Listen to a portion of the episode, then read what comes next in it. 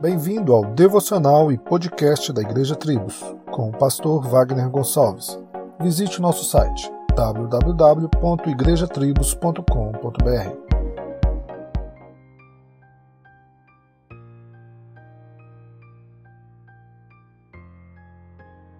Uma coisa que não podemos esquecer é que o nosso Deus e Senhor não apenas nos cura, como também é um Deus ferido que nos cura. E isso é muito importante para a nossa fé. As nossas feridas do pecado foram curadas pelas feridas em Cristo.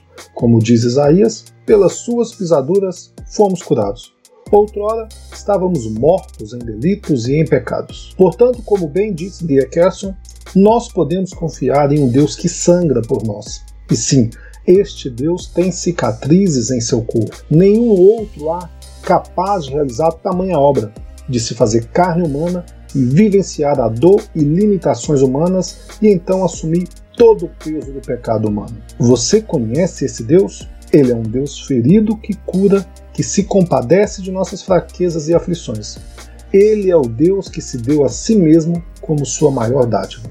Mesmo na escuridão e à medida que a dor se instala, podemos proclamar: nosso Deus é fiel e podemos fazê-lo sinceramente.